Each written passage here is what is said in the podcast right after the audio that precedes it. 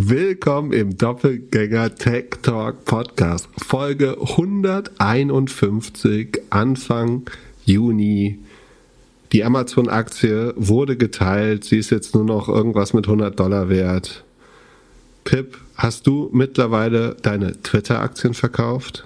Nee, nee, nee, Sekunde, äh, das weiß ich gar nicht. 1000 habe ich noch. Ich weiß gar nicht. Sekunde, ich muss mal gucken. Irgendwas habe ich noch nicht verkauft, weil ich wieder, ja doch, die Hälfte habe ich verkauft. Wieder Willens. Ähm, Mit Verlust. 1000, 1000 habe ich noch. Und ein paar in dem Spiel. Sekunde, nee, Sekunde, dann noch richtig. Äh, und noch 500 äh, in dem Spieldepot. Also 1500 habe ich noch. Und glaubst du, die geht durch? So, sofern man auf die Rechtssicherheit in den USA vertraut, äh, sollte es durchgehen. Ich sehe noch nicht. Nach meinem Erkenntnis, beziehungsweise das, was ich woanders gehört, gelesen äh, habe, gibt es nur zwei Gründe daraus zu kommen, nämlich A, dass der Regulator es un untersagt, was nicht der Fall ist, und B, dass die Finanzierung nicht zustande kommt. Und das, das scheint ja auch nicht das Problem zu sein. Also ich sehe noch nicht, wie, wie er da rauskommen will. Aber hast du mitbekommen hier, dass der AG, der Attorney General, der, wie heißt das, Bezirksstaatsanwalt? Nee, äh, Landesstaatsanwalt? Weiß ich, auf jeden Fall so ein texanischer Oberanwalt, äh, fängt jetzt an, da bei, bei Twitter auch schon die Botzahlen einzuklagen. Interessanterweise Texas, wo Elon Musk gerade hingezogen ist aus steuerlichen Gründen mit dem Firmensitz. Ähm, ist erstaunlich. Also in Texas ist ja ein billig, Billigsteuerstaat sozusagen in den USA. Oder relativ günstiger als Kalifornien auf jeden Fall. Äh, offenbar bekommt man aber da trotzdem was für die wenigen ähm, Steuern, wenn man die zahlt. Nämlich der äh, AG Paxton heißt der. Ken Paxton launches an investigation against Twitter for potentially false reporting over its fake bot accounts in violation of the Texas. Äh, irgendein Consumer Law interessanter. Also es ist ja überhaupt kein Consumer. Wo, wo ist denn da Konsumentenschaden entstanden, frage ich mich schon mal. Aber der verfolgt jetzt Twitter zusammen mit Elon offenbar und versucht da auch die Zahlen rauszupressen. Ich glaube immer noch, der kommt da nicht raus. Äh, und ich will auch, dass er die volle Summe zahlt, natürlich. Ähm, also ich bin gespannt, ob er das biegen kann. Also ich glaube, die Anwälte, Anwälte werden auf beiden Seiten gut sein. Von daher, ich bin gespannt. Und, und er hat halt die, auch sagen, nach meinem Verständnis, die, die Due Diligence ja gewaved, also äh, darauf verzichtet. Dann wüsste ich nicht, warum man dann sagen kann, sorry, ich habe einen riesen Fehler gemacht. Und dann sollte das zu Gericht gehen, es war immer der Case oder seine, sein Nummer eins Schlachtplan war immer, ich mache hier, ich löse das Bots-Problem, dann zu sagen, oh, ich wusste gar nicht, dass hier ein Bots-Problem und dass 5% nicht ein Problem wären, das ist ja auch klar. Ähm, also er war es ja vollkommen äh, bewusst, dass es ein Bot-Problem gibt. Deswegen halte ich es sowieso für verlogen und scheinheilig. Glaubst du, du glaubst, das implodiert noch? Ich glaube, der Deal kommt nicht durch. Der will das Pferd nicht mehr haben. Das glaube ich auch. Dass es nicht haben will, glaube ich auch. Ich glaube nur, dass er damit nicht durchkommt. Oder ich hoffe es. Diese Fake-Accounts, die können doch eigentlich nur für die Werbenden irgendwie ein Thema werden, oder? Wenn man jetzt über Twitter Werbung gebucht hat, kann man dann nicht auch einklagen, dass man sagt, okay, wenn 20, 30, 40 Prozent Fake-Profile sind, also bei Elon gab es irgendwie jetzt so einen Screenshot, dass was war es, 50, 60, 70 Prozent Fake-Accounts auf seinem Profil sind? Auf seinem Profil. Das ist halt besonders betroffen davon auch, würde ich sagen. Du könntest sagen, dass bei Werbetreibenden, die nicht Performance- oder Direct-Response-Werbung machen, sondern so Brand-Advertising, dass die natürlich, das sagen maßgeblich für deren Werbeerfolg ist halt, wie viele Leute sie erreichen. Und wenn das inflated ist, dann könnte ich sagen, dass, also könnte ich verstehen, wenn die sich betrogen fühlen. Aber dann müssen sie bei Facebook ja schon lange ähm, äh, die, die gleiche Frage mal stellen. Ähm, ja. Ich, prinzipiell finde ich es gut, wenn man sich das mal anschaut äh, und mehr Zeit darauf verwendet wird. Sagen ja, alles ist unmöglich und sie schätzen es. Aber das Problem ist, die Companies haben halt kein Incentive, es richtig zu schätzen. Also sie verstehen schon, dass die User Experience leidet, glaube ich. Ähm, aber gleichzeitig, wenn du, wenn du sie danach misst, wie viel ähm, monetarisierbare Nutzer sie haben, ist natürlich klar, dass sie sich da nicht selber schlecht rechnen werden. Ja. Ich wollte letzte Woche twittern, dass Jack seine Firma Square Block genannt hat, weil das der Knopf war, den er am meisten gedrückt hat in seiner anderen Firma Twitter.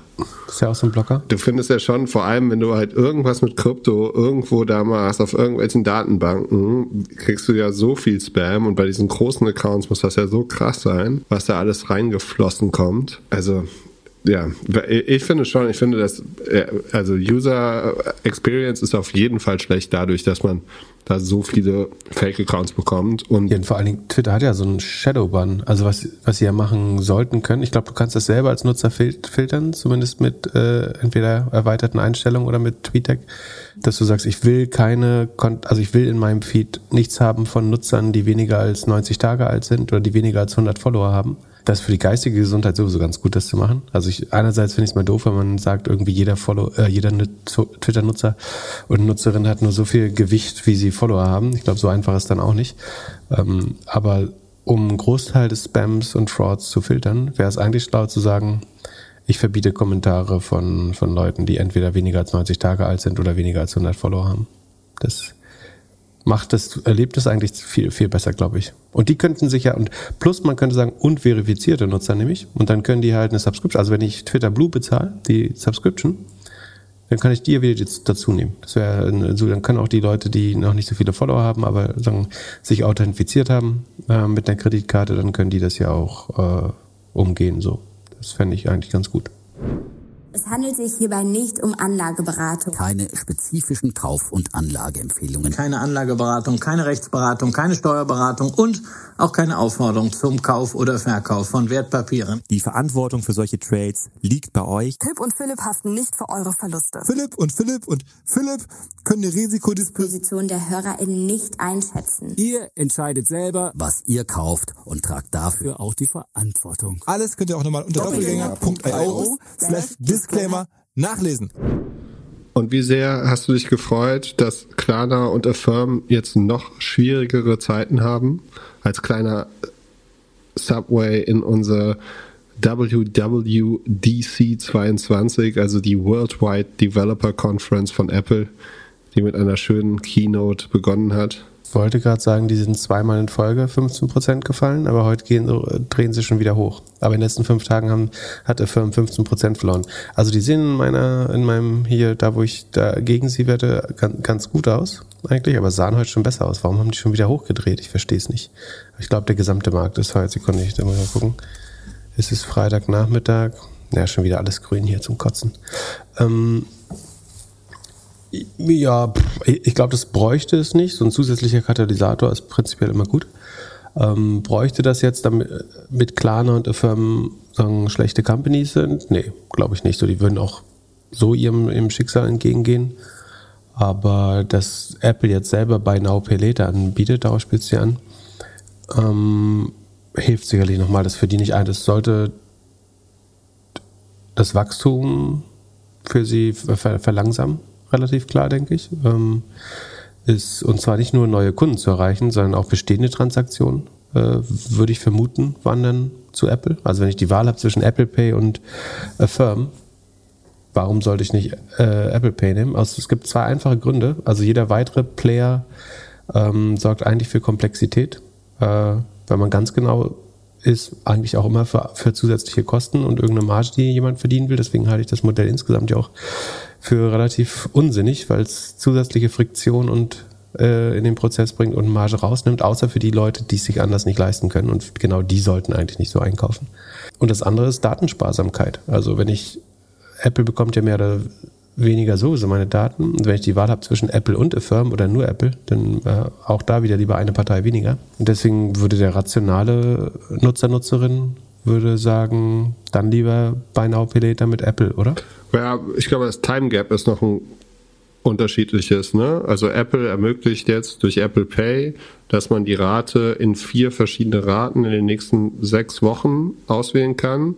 Wenn du natürlich was Größeres kaufst und länger brauchst, also Beispiel Peloton, was ja so einer der Haupt-Use-Cases war, ist es vielleicht eher so, dass du sagst, okay, ich will das Ding irgendwie über einen längeren Zeitraum abzahlen. Aber ich finde auch meine. Warum, ja, warum glaubst du, machen sie das? Es ist her hervorragend, glaube ich. Also es, äh, hast du eine Vermutung? Nee. Also du hast eine niedrige, also ich glaube, du hast sowieso bei dem Modell doppelte Adverselektion. Ähm, wenn Sie sozusagen die, die kürzere Spannen haben, haben Sie weniger Zinsänderungsrisiko. Also wenn sich der Marktzins ändert oder so, bleiben Sie nicht auf den Krediten sitzen, wie in der Firma zuletzt oder ein Upstart, ähm, wahrscheinlich auch ein Klarner. Ähm, also prinzipiell ist es gut, die Kredite so kurz wie möglich zu halten. Ähm, äh, also das Risiko insgesamt ist niedriger. Sowohl das Ausfallrisiko als auch das Zinsänderungsrisiko, dass der Marktzins gegen dich spielt. Dann das hast du einmal Selektion, dass sie eigentlich nur die äh, besseren Kredite dadurch bekommen. Das andere ist nochmal, dass sie die iPhone-Nutzer bekommen und damit sowieso schon die besseren Nutzer mit einer besseren Bonität. Und damit wären Klarna und Affirm und äh, Afterpay und äh, Sigi oder wie heißen die anderen? Ähm, Zip ähm, wären damit quasi zu den Schrotthändlern, die das schlechtere Risiko handeln, äh, die ihre eigenen Bad Banks werden. Und adverse Selektion heißt ja nicht nur, dass Apple die besseren Nutzer bekommt. Es bekommt, heißt vor allen Dingen, also der Prozess oder der, der Begriff der adversen Selektion beschreibt vor allen Dingen, dass die, die die anderen Nutzer bekommen, äh, eigentlich eine so schlechte Qualität bekommen, dass sie ihre eigentlich als Schluss daraus ihre Zinsen so hoch machen müssten, dass eigentlich der Markt versagt und nicht mehr versorgt werden kann. Also wenn die guten Nutzer verschwinden und sagen, ich, also ich übertreibe das jetzt alles sehr art extremum, um es zu verdeutlichen. Es muss jetzt nicht genau so kommen, aber wenn jetzt sagen wir nur noch oder tendenziell schlechtere äh, Kreditbonitäten bei denen landen würden, dann kann das Modell irgendwann insgesamt nicht mehr funktionieren oder sie müssen jedem 18 Prozent äh, oder 30 Prozent APR, also jährlichen Zins, äh, aufhelfen. Und äh, dann wird das Modell deutlich schwerer. Und sie müssen immer mehr äh, Kredite dann wahrscheinlich aufs eigene Balance Sheet laden, weil Banken, äh, weil die, die Leute, die die Kredite bisher aufgekauft haben, so also Banken und Pensionskassen, die können jetzt im Moment, äh, im Moment ja ihr Geld auch woanders mit Zinsen anlegen. Das heißt, ist also in der Zeit früher gab es keinen Grund, diese, ähm, sagen diese, das sind ja Junk Bonds letztlich, ne? also verbriefte Konsumentenkredite, äh, relativ, relativ hohes Risiko. Wobei, wenn es gebündelt ist, geht man eben davon aus, so wie damals bei der Housing Bubble, dass Bubble das nicht so groß ist, aber einen ähnlichen Zinssatz kann ich jetzt auch mit weniger Risiko bekommen. Also warum soll ich das zusätzliche Risiko noch nehmen? Und was noch hinzukommt, ist, dass die Algorithmen, die diese Kreditentscheidung treffen, die wurden ja alles zu so, alle zu so Goldilocks-Zeiten äh, trainiert. Zu einer Zeit, wo es keine Zinsen gab und wo es keine Defaults gab, keine Ausfälle, weil der Staat alle Bürger rausgeboxt hat mit den äh, Stimmy-Checks. So. Das ist eigentlich, als wenn du einen Tesla in der Innenstadt von Tesla, äh, Tesla in der Innenstadt von Tex Dallas, Texas trainierst, wo die äh, Straßen 15 Meter breit sind und äh, jede Lane ist viereinhalb Meter ähm, und dann packst du ihn in Bangalore oder Ho Chi Minh City äh, auf die befahrenste Straße und sag jetzt mach mal, du, unser AI hat ja, du bist ja schon mit AI trainiert. Also dass diese die, die Risikomodelle jetzt in einem, Markt, in einem Markt, wo, wo die die Consumer sozusagen in einer rezessiven Situation sind, wo sie weniger Geld haben, wo endlich mal wieder, äh, nicht endlich, aber wo Leute wieder Jobs verlieren, wo, wo es Zinsen gibt, wo es alternative Anlagemöglichkeiten für den, für die Leute, die bisher die Kredite abgenommen haben, auf der anderen Seite gibt, wird das Modell deutlich schwerer, schwerer glaube ich. Und Apple hat auch die besseren Daten. Also sagen, auch, auch die Datenpunkte, mit denen du den, das Risikomodell fährst, hat ja auch Apple bessere Daten. Also sagen, sie sind auch in jeder Beziehung, selbst wenn sie sie nicht mal vom, vom Kunden abschneiden würden, haben sie schon die bessere Ausgangslage. Und letzter Punkt noch, ich bin mir sicher, Apple kann irgendwo in den AGB von Affirm rausfinden, dass Affirm vielleicht Daten an Dritte weiterverkauft oder irgendwas und zack sagen sie, wir sind die einzig privacy-sensible. Ähm, wir können eigentlich euch nicht mehr erlauben, Firmen zu nutzen. Äh, das, da müssen wir einen extra Disclaimer dazwischen packen, damit du auch klar bist, irgendwie, dass dir deine Daten für Retargeting noch genutzt werden ähm, oder dass Klarna irgendwie Cross-Shop, äh, ich weiß nicht, ob das stimmt, ne? aber sagen, Apple könnte theoretisch einen Grund finden, ihr Produkt als äh, privacy-sensibler oder so darzustellen. Weiß nicht, ob das tatsächlich der Fall wäre, aber man könnte das eventuell so machen. Also unheimlich viele Vorteile auf Apples Seite, glaube ich. Wird deswegen jetzt 100% des Marktes von heute auf morgen shiften? Natürlich nicht, aber einfacher wird es für Firmen und Planer nicht dazu. Ja, und nochmal zurück zu deinem Beispiel. Wenn du dann noch sagst, alle Kunden, die wirklich Geld haben, das ohne Probleme zurückzuzahlen, die sind jetzt auf Apple, dann ist es noch so ungefähr, man würde jetzt alle die wenigen gemalten Straßen, die man hat und Ampeln, die nimmt man jetzt nochmal aus dem Markt weg ja, es gibt die Leute, die sagen, okay, ich zahle es, damit, weil es einfacher ist über sechs, äh, also über sechs Wochen oder mit vier, mit vier Transaktionen so. Ja, ich glaube, es wird schwierig. Ich glaube, es ist kein Killer. Ich habe mich ein bisschen gefragt, warum sie es machen. Also einfach um Statement zu setzen, dass sie das machen wollen. Vielleicht um ihre Nutzer auch so ein bisschen zu schützen, sogar, wobei davon will ich nicht ausgehen.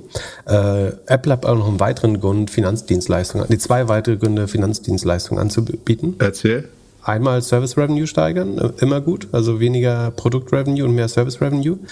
Ähm, das sieht äh, auf der, sagen, in ihrem Income Statement gut aus. Und das andere ist, sie haben ja eine 200 Milliarden Piggy Bank irgendwo äh, in, der Karibik und irgendwie mal dieses Geld äh, sozusagen einem sinnvollen Nutzen zuzufügen, das ver vergammelt da ja auf ihrem Konto. Ähm, Apple braucht eigentlich sogar ein Modell mit einer hohen Kapitalbindung oder wo sie irgendwie noch einen guten Zinssatz auf diese 200 Milliarden, die sie rumliegen haben, hat. Und wenn du ähm, mit einem vertretbaren Risiko Konsumentenkredit oder sowas anbieten kannst, total geil. Besser kannst du diese 200 Milliarden nicht nutzen. Also kannst entweder was anderes dafür kaufen. Das geht. Die Frage ist, ich habe lustigerweise heute über das Thema schon mit äh, Kasper beim Finance Forward Podcast, ich glaube, der müsste auch diese Woche rauskommen irgendwann, äh, gesprochen. Und äh, der meinte, es ist nicht sicher, ob man das Geld äh, sozusagen da aus der Karibik rausbekommt. So, um andere Firmen zu kaufen, würdest du es rausbekommen, die Transaktion bekommst du hin. Kann sein, dass wenn du es für die, also stärkt das deine Bilanz, wenn es da liegt? Auf jeden Fall, sozusagen. Du hast die Kohle. Vielleicht kann, sagen, es gibt bestimmt eine Bank, die dir sagt, wir geben dir 20 Milliarden Guthaben, weil du 200 Milliarden Guthaben woanders hast in einem anderen Land. Ähm, ich glaube schon, dass man es nutzen kann. Und das könnte ein zusätzlicher Anreiz zu sein, äh, irgendwie dieses Geld äh, noch, noch besser zu nutzen, statt das da einfach äh, rumgammeln zu haben. Ja, sonst fand ich echt eine gute Präsentation. Es gab ein paar neue Sachen von Apple. Also ich, ich auch übrigens. Äh, als Android-Nutzer ähm, kann ich ja bald auch iOS nutzen, nachdem die so alle Features nachbauen, äh, die es in Android schon gibt. Äh, das wird sich immer ähnlicher. Also die scha schaffen das jetzt innerhalb von ein, zwei Quartalen, sind sie immer hinterher. Irgendwann kann ich äh, relativ mit niedrigen Switching-Cost umsteigen zwischen den Geräten und ver verstehe sofort, äh, weil die Features dann auch da sind. Oder gibt es doch irgendwas wirklich Innovatives, was Apple gemacht hat?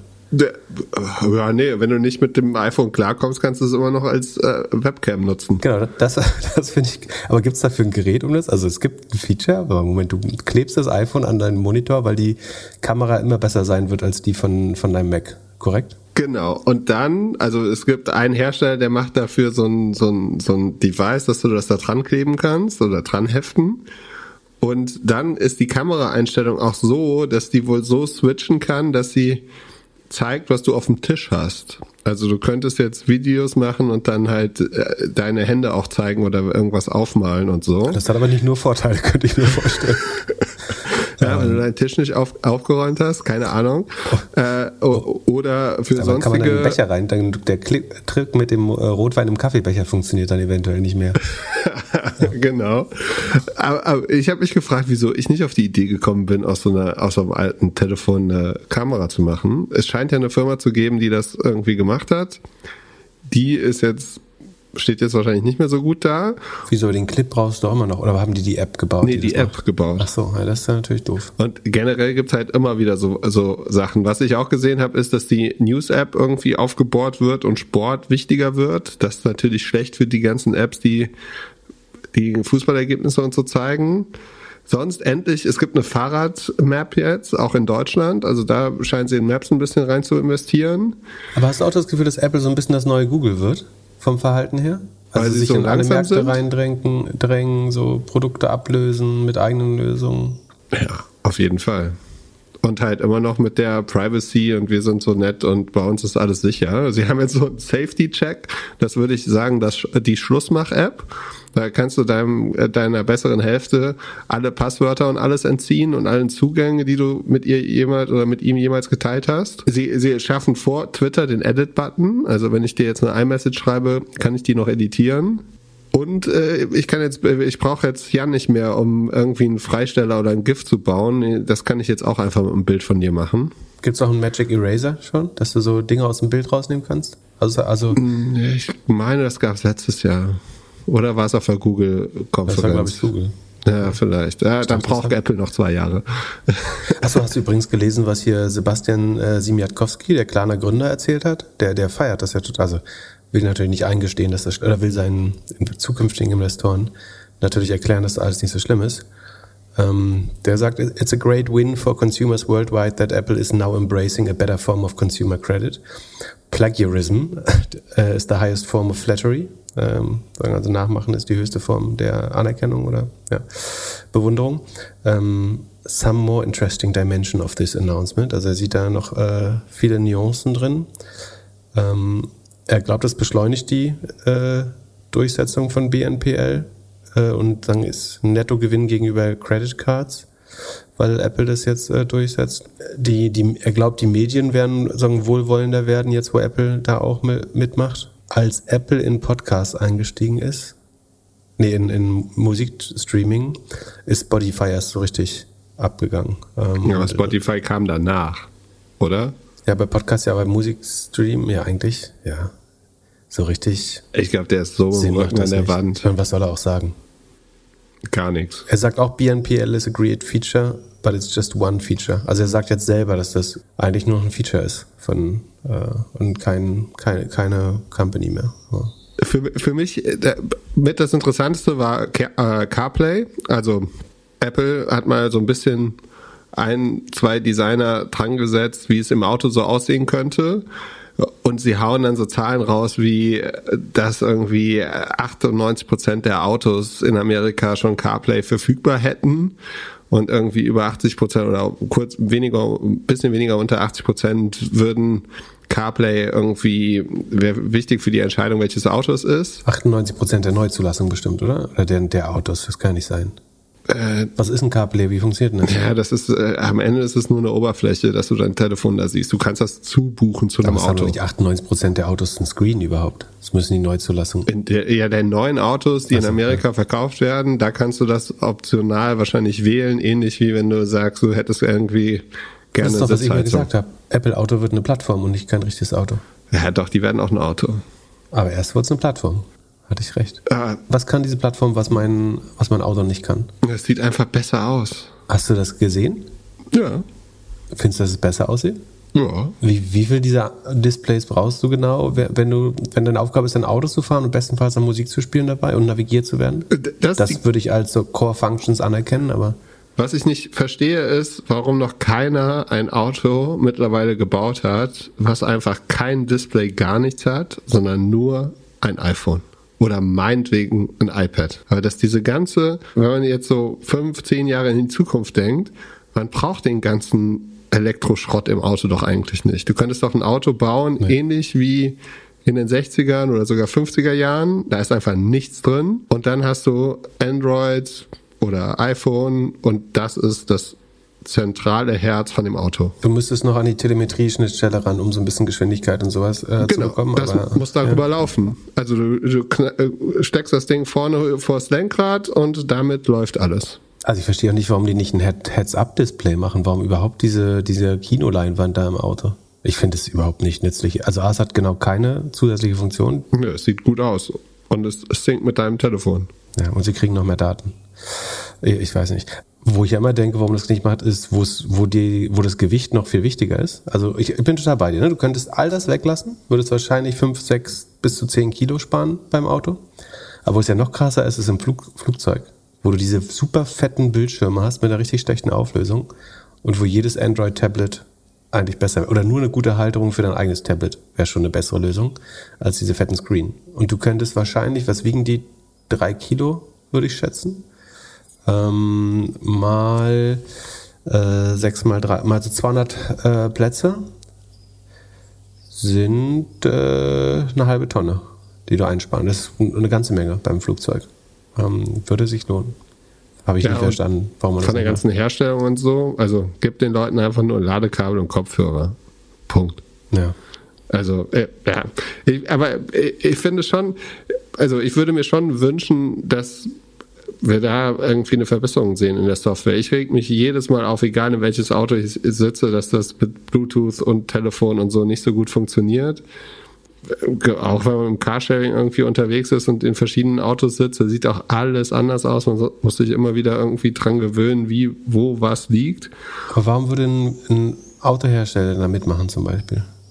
Ja, die wollen immer nicht das nächste Nokia werden, aber sie werden es sowieso. Die werden wahrscheinlich, werden sie einfach nur die, die äh, Telefonhüllenhersteller irgendwann. Ja, du hast ja geschrieben, hier Volkswagen soll das standardmäßig gleich einbauen. Ja klar, so. also ich würde sofort den, äh, also dieser ID-Bus, äh, hier der T1 in elektrisch, wenn der innen aussehen würde so, als ob er von Apple designt wäre und alles auf Apple funktionieren würde, wäre das ein super Auto. Dann würde ich sogar überlegen, den mal zu fahren. Und ich glaube, von der Zielgruppe wäre es Ja, perfekt. die, die Firma gibt's aber schon, die heißt, die Firma gibt's aber schon, die heißt nicht Volkswagen, sondern Foxconn. Was, was ist da deine Differenzierung, wenn, Naja, wenn du das äh, baust? Und die gesamte User Experience Apple überlässt. ja, aber die User Experience intern wirst du nie so gut schaffen. Wir haben ja noch nicht so lange probiert. Ja, aber äh, also es ist so ähnlich wie mit dem also Fernsehen. musst ja irgendwie differenzieren. Wenn jedes, wenn jedes Auto ein Apple-Auto ist, so warum dann überhaupt noch ein VW kaufen? Dann kaufe ich doch auf jeden Fall einen Hyundai oder ein, äh, ein Prius oder ein Foxconn-Auto später. Ja, aber trotzdem musst du dich versuchen, damit zu differenzieren. Also, ich, I don't know.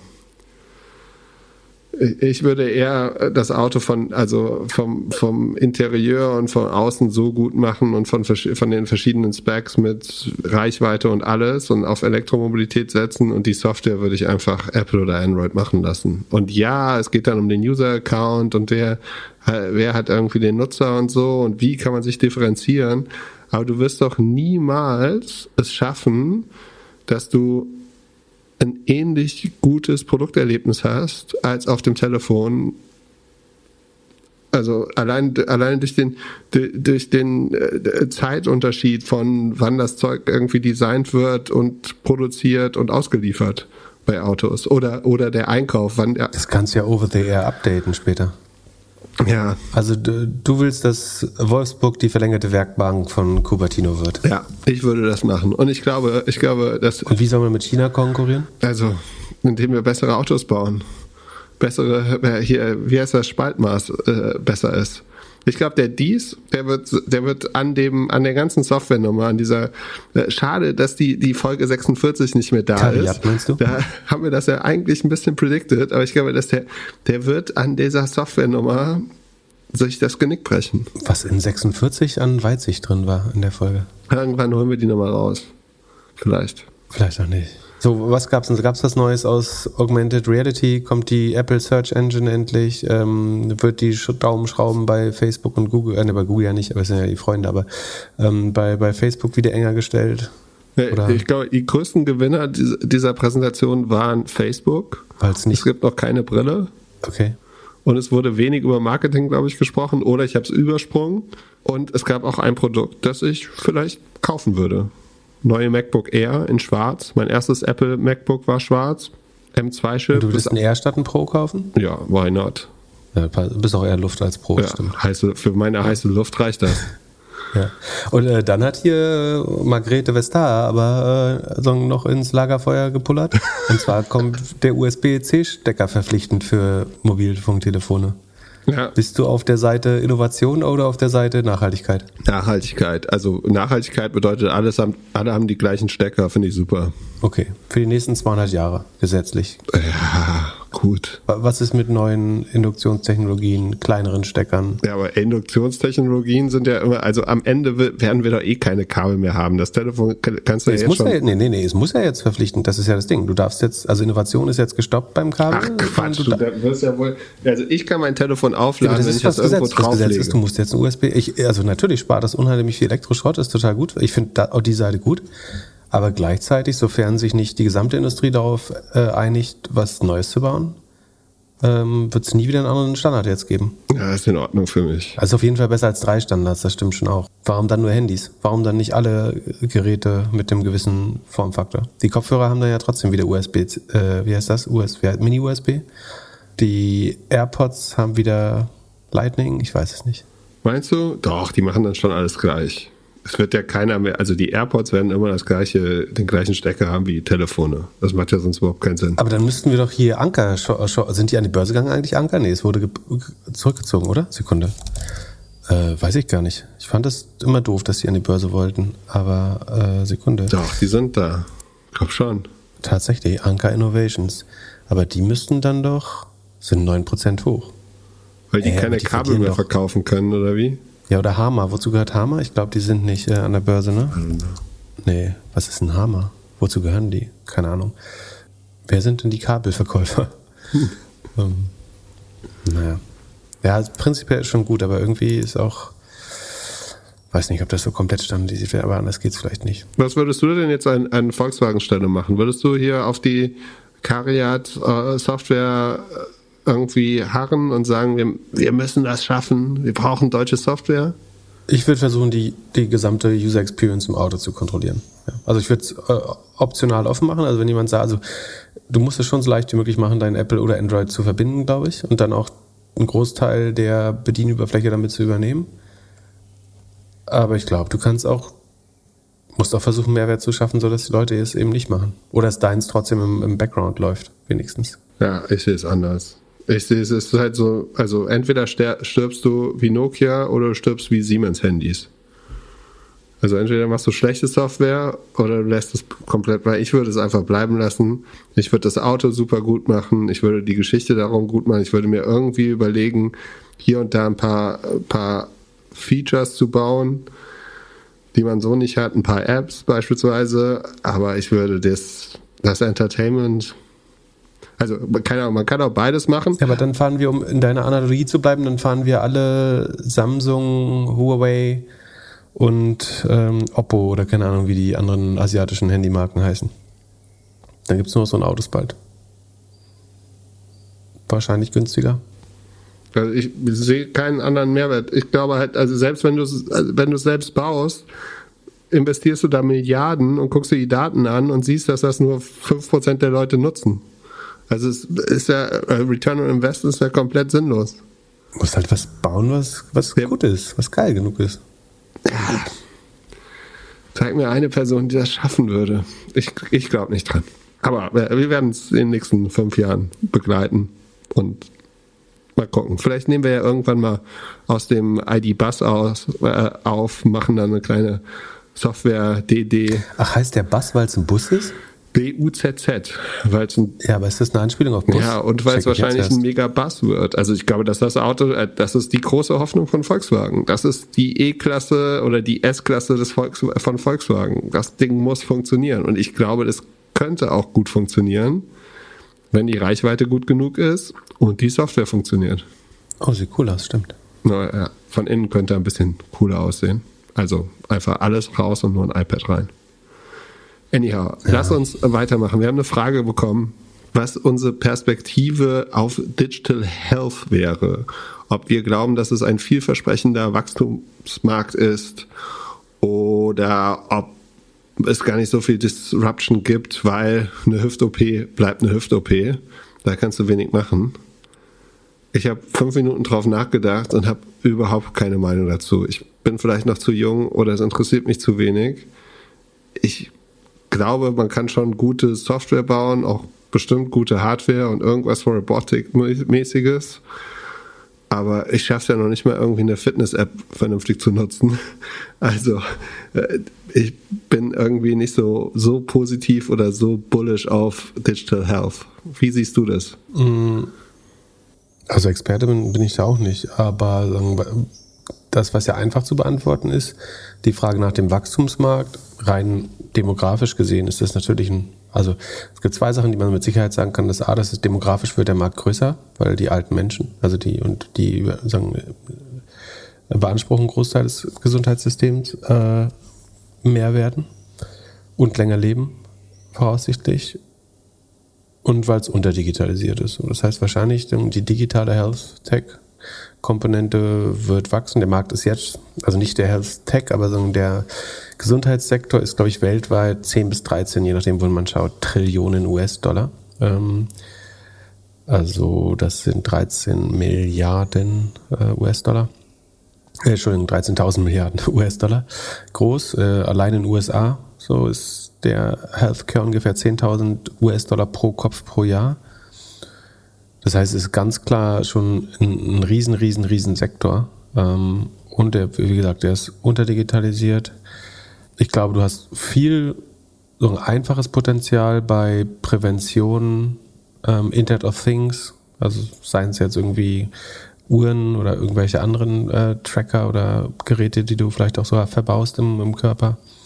Ähm, bei Analytics und äh, Testing so, also die Corona-Schnelltests haben mir gezeigt, sozusagen, äh, wie maßentauglich man sowas bauen kann. Und könntest ja irgendwann wahrscheinlich auf gewisse Krebsscreener und sowas äh, damit auch testen. Ich glaube, Machine Learning Aided Drug Design, also dass du die Entwicklung von Medikamenten mit Machine Learning unterstützt, ähm, um zum Beispiel Wechselwirkungen und sowas ähm, besser vorauszusehen und effizienter zu entwickeln vor allen Dingen und zu forschen, ähm, ist groß. Dann natürlich das ganze Thema CRISPR, Gene Editing, DNA Therapy ähm, sollte ein riesen, riesen auch Trillion-Dollar-Market sein. Dann die mRNA-Plattform, ähm, wo man ja davon ausgeht, dass man es nicht nur gegen Infektionskrankheiten, sondern eventuell auch gegen Krebstypen äh, einsetzen kann. Äh, da sehe ich viel Potenzial. Dann so die, die Billo-Digitalisierung, also überall, wo im Moment ähm, Papier, Archive, so Silber, Röntgenbilder, Film, Röntgenfilme verwendet werden, das zu digitalisieren, äh, sollte noch ein großer Bereich sein. Dann die ganzen indirekten Kosten, die sind ja nicht mal drin in dem, im Marktvolumen, also sowas wie Wartezeiten reduzieren. Das finde ich immer noch brutal, sozusagen wie viel volkswirtschaftliche Effizienz verloren geht, dadurch, dass der Sektor insgesamt nicht fluide ist oder du viel Friktion bei der Inanspruchnahme des Gesundheitssystems hast. Ähm, das heißt, ich glaube schon, es gibt da viel Potenzial, was man mit Technologie und Digitalisierung besser machen kann. Da glaube ich schon dran. Ähm, trotzdem glaube ich auch, dass es Dinge gibt, wo man jetzt die Kosten nicht um mehr als 20 Prozent irgendwie verändern kann. Sei es alles, was äh, Pflege ist, ähm, so Hüfte, grauer Star, Glaukom-OPs, so wird man das deutlich besser hinbekommen? Wahrscheinlich nicht. Ähm, wie gesagt, Pflege. Ähm, ich glaube nicht so sehr an Longevity, auch wenn es ein riesengroßer Markt ist, glaube ich. Also Geld wird man da schon verdienen können. Ich finde es aus anderen Gründen aber nicht gut. Das haben wir, glaube ich, schon mal besprochen. Bei Pflege, glaube ich, eher müsste der Ansatz sein, wie man sagen, die Pflegebedürftigkeit möglichst lange verändern kann. Also ähm, ich glaube, wir brauchen viel mehr Lösungen für die überalterte Gesellschaft, um zu verändern, dass zum Beispiel Menschen, die vereinsamen, also wo der Ehepartner zum Beispiel stirbt ähm, oder Ehepartnerin, aber typischerweise ist der Ehepartner, der zuerst stirbt. In der Regel setzt dann eine gewisse Immobilität ein, die dann sagen, zu einer beschleunigt, zu einem beschleunigten Verfall führt und Menschen, die einsam sind oder auch noch zu zweit leben, aber ähm, sich zu wenig bewegen, zu schlecht anfangen zu essen oder kaum noch essen, zu wenig essen, zu wenig trinken, die wieder in Communities zu tun, so eine Albert-Schweitzer-Heim oder so, aber das Ganze in besser und sozialer mit mehr gemeinsam, Gemeinschaft. Ähm, das fände ich eigentlich schlau. Und ich glaube, das würde das Gesundheitssystem sogar sehr entlasten, wenn man sagen, Leute möglichst lange aus der Pflegebedürftigkeit äh, raushält. Also ich glaube schon, dass da viel Potenzial gibt. Aber ich glaube auch, dass sagen, der, der Übergang sehr langsam sein wird. Einfach weil Datenschutz so super wichtig ist, äh, zu Recht auch im Gesundheitssystem. Ich glaube nicht, dass man einfach so auf, äh, drauf los ähm, iterieren kann. Und weil es halt auch zu Recht ein regulierter Sektor ist. Ähm, Deswegen wird zwar, ist einer, glaube ich, der Gründe, warum es äh, länger dauert. Und was auch eine Rolle spielt, ist, sagen, dass der Patient selber oder die Patientin nicht die, die Rechnung zahlt. Ähm, das senkt gewissermaßen, also wenn der, wenn der Staat oder die Kassen immer zahlen, dann senkt das so ein bisschen den, den Innovationsdruck, äh, ist mein Gefühl. Und machst du irgendwas, um länger jung zu bleiben? Ähm, ich ärgere mich äh, weniger über äh, Dinge. Das äh, hält jung. Äh, ich versuche mich zu bewegen. Äh, versuche gesund zu essen. Einigermaßen gesund. Trackst du irgendwas? Sammelst du irgendwelche Daten? Genau, ich habe hier diesen, diesen, diesen Ring, der mir erzählt, ich habe ein Schlafproblem, was ich, bevor ich den Ring hatte, nicht hatte. ähm, das, das hat sich unheimlich gut auf meine äh, Gesundheit ausgewirkt. Ja, aber wie gesagt, ich, äh, ich möchte meine Lebensqualität gern möglichst lang behalten, aber ich bin nicht äh, drauf, mein Leben, äh, nicht unbedingt daran interessiert, mein, mein Leben zu verlängern. Und ich will eigentlich auch allen anderen das äh, nahelegen, das nicht zu tun.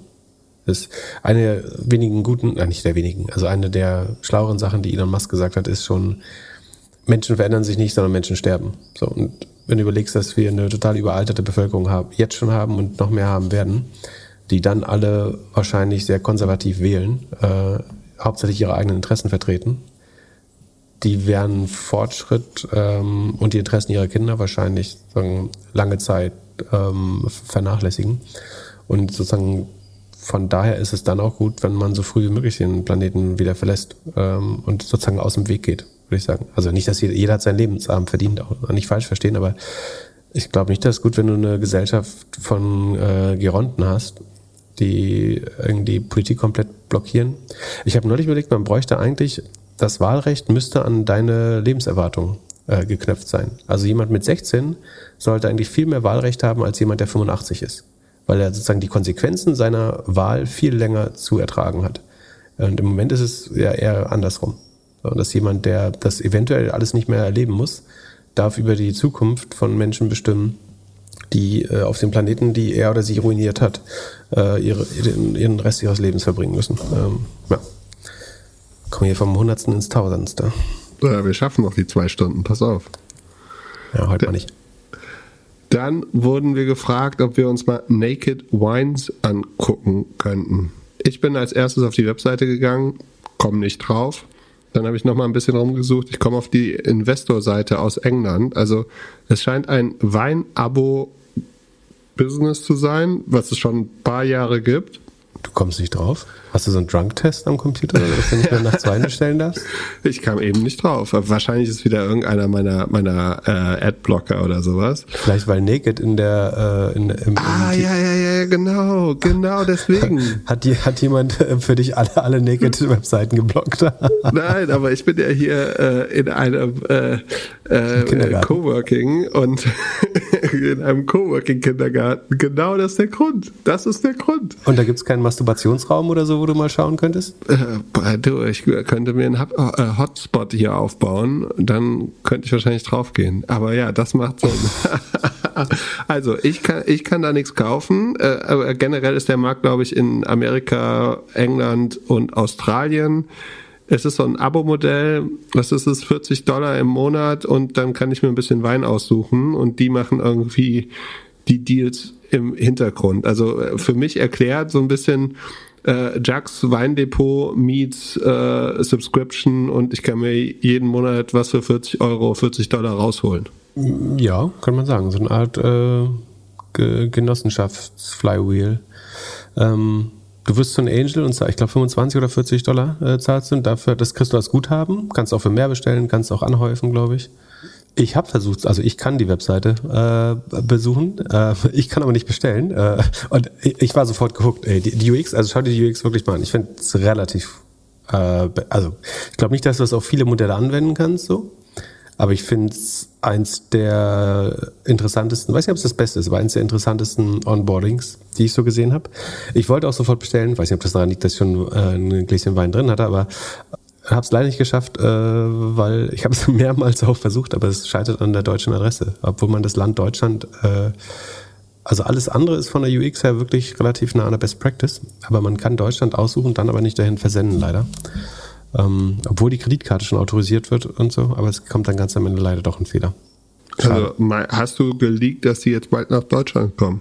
Nee, nee, sind du kannst auch Gabun oder ähm, was weiß ich, Guatemala anwählen. Ähm, es wird dann einfach, die haben nur kein internationales Shipping leider. Aber genau, das Konzept ist, also sie jetzt, also das, ich glaube, sie machen gutes Storytelling. Also Sie sagen, wenn du für, für fünf Pfund im, äh, irgendwie Sainsbury's einen Wein kaufst, ist der Fusel, der da drin ist, 30 Cent, äh, Pence wert. Ähm, wenn du für 10, 10 Pfund einkaufst, dann ist er ja schon 3 Pfund wert. Also dann geht viel, viel mehr der Marge tendenziell äh, ins Produkt rein. Der Rest ist halt ähm, Transport, Steuern, Verpackung, Korken äh, und so weiter. Das weiß man eigentlich schon. Aber sie, sie sagen, bauen das sehr gut auf. Und dadurch hast du sofort äh, den Eindruck, dass der einzige, das, Einzige, was überhaupt noch Sinn macht, um Wein zu kaufen, ist dieses Konzept, ähm, wo sie halt angeblich sozusagen an Marketing, Verpacken und so weiter sparen, direkt mit jungen, innovativen Winzern zusammenarbeiten, ähm, sich den Zwischenhandel sparen. Klingt alles total schlüssig, ähm, ist auch brutal gewachsen während Corona, wo aber ja auch alles gewachsen ist, äh, was online war. Sekunde, ich gucke mal, wo ich das hab. 2021, das war das Corona-Jahr, sind sie, fangen wir vorne an vielleicht, haben sie 340 Millionen Pfund, ähm, also ist in ähm, UK beheimatet, ähm, Umsatz gemacht. Dann fing es aber schon an mit, mit den Anpassungen. Sie haben ein sogenanntes Standstill EBIT. EBIT, ich glaube, das ist, was man sonst auch ähm, EBIT for Marketing nennen würde. Also wenn Sie keine neuen Nutzer anwerben würden, dann wäre das ihr EBIT. So, das ist natürlich eine Kennzahl, die man nicht akzeptieren kann. Ähm, können Sie irgendwo als Non-GAAP oder Non-IFRS sicherlich ausweisen, aber ähm, das jetzt schwer, sich darauf zu verlassen. Sagen, Sie sagen, nach fünf Jahren haben Sie dreimal äh, Payback, also die Akquisekosten wieder drin. Ähm, 88 Prozent des Umsatzes kommt von ähm, wiederkehrenden Benutzern. Sie haben rund eine Million aktive Angels, also das sind die, die diese Subscription bezahlen. Dadurch wird die Produktion berechenbar. Also sie finanzieren quasi ähm, die Produktion der, der Winemaker, der Winzer vor mit den Angels. Äh, und dadurch kennen sie ungefähr auch die Absatzmenge und sagen, das ist gar nicht so einfach, das zu skalieren, glaube ich. Äh, kann man sich auch schnell verschätzen. Aber so ähm, bauen sie das dann hoch. Sie machen aber schon noch äh, Verlust, wenn man es dann genau nimmt. Ähm, Sekunde, können jetzt mal ins Q2 22 gehen. Da machen sie 450 Millionen Umsatz. Das ist über dem Vorjahr, also im Vergleich zum Vorjahr eine Steigerung noch, eine leichte. Das ist gut ne, für E-Commerce UK ähm, im zweiten Quartal oder in, der, in dem, das ist jetzt so die Mischung zwischen ersten und zweiten, weil es ein abweichendes Geschäftsjahr ist offensichtlich. Ähm, und da machen sie einen leichten, äh, also einen negativen Cashflow von 13 Millionen. Was problematischer ist, ist, dass ihr, ihr Inventar steigt. Also das sieht fast so aus. Also entweder kaufen Sie, da, da, da müssen wir jetzt mal schauen, ob es da, wahrscheinlich gibt es beim Wein natürlich eine Saisonalität, dass man den Wein bezahlt oder ankauft, ähm, ja, normalerweise im Herbst, oder? Aber dann, das wäre perfekt, dann ist ja Weihnachten im, äh, zur Hochsaison auch schon wieder durchgelaufen. Ähm, also Problem ist aber schon, dass das Year-End-Inventory ist von 66 Millionen Pfund auf 143 Millionen Pfund hochgegangen ähm, gegenüber dem Vorjahr. Das, und natürlich wächst, wachsen sie dieses Jahr nicht so stark. Ähm, das ist ein bisschen kompliziert. Ähm, ansonsten, ich finde das mit dem Subscription Model ähm, schlau. Ähm, das Flywheel macht Sinn. Letztlich ist es Direct to Consumer für Wein. Ähm, als neigungsorientiertes Investment äh, wäre ich da fast dafür. Also uns sind nur mit 0,8 mal Umsatz bewertet. Das ist natürlich auch relativ günstig, sind wie gesagt noch nicht so richtig profitabel, schwanken sie mal so ein bisschen. Also das, sie waren es während Corona logischerweise und jetzt sind sie wieder hin, zurückgefallen, aber sie akquirieren eben sagen neue Subscriptions und wie gesagt, ich will diese diese KPI Standstill EBIT nicht so richtig akzeptieren, aber natürlich würde man Marketing jetzt sparen, würde man schnell äh, ein hohes EBIT machen dann. Ähm, problematisch ist, dieses Direct-to-Consumer für, für Wein wurde meiner Meinung nach ungefähr 20 Mal allein in Deutschland probiert. So, weil es natürlich so schlüssig klingt. Warum gehen die Weiner, äh, die, die Winzer über Westwein oder irgendwelche Zwischenhändler, Peter Mertes und was weiß ich, was da alles gibt, ähm, und kriegen dann nur einen Euro irgendwie pro Liter für ihren Wein, statt es direkt zu verkaufen und drei, vier Euro zu bekommen. Das klingt alles logisch, aber irgendwie haben die Winzer immer wieder gesagt, ich nehme dir einen Spatz in der Hand und verkaufe regelmäßig große Mengen, als das Risiko zu tragen, das selber übers Internet zu verkaufen und zu verpacken.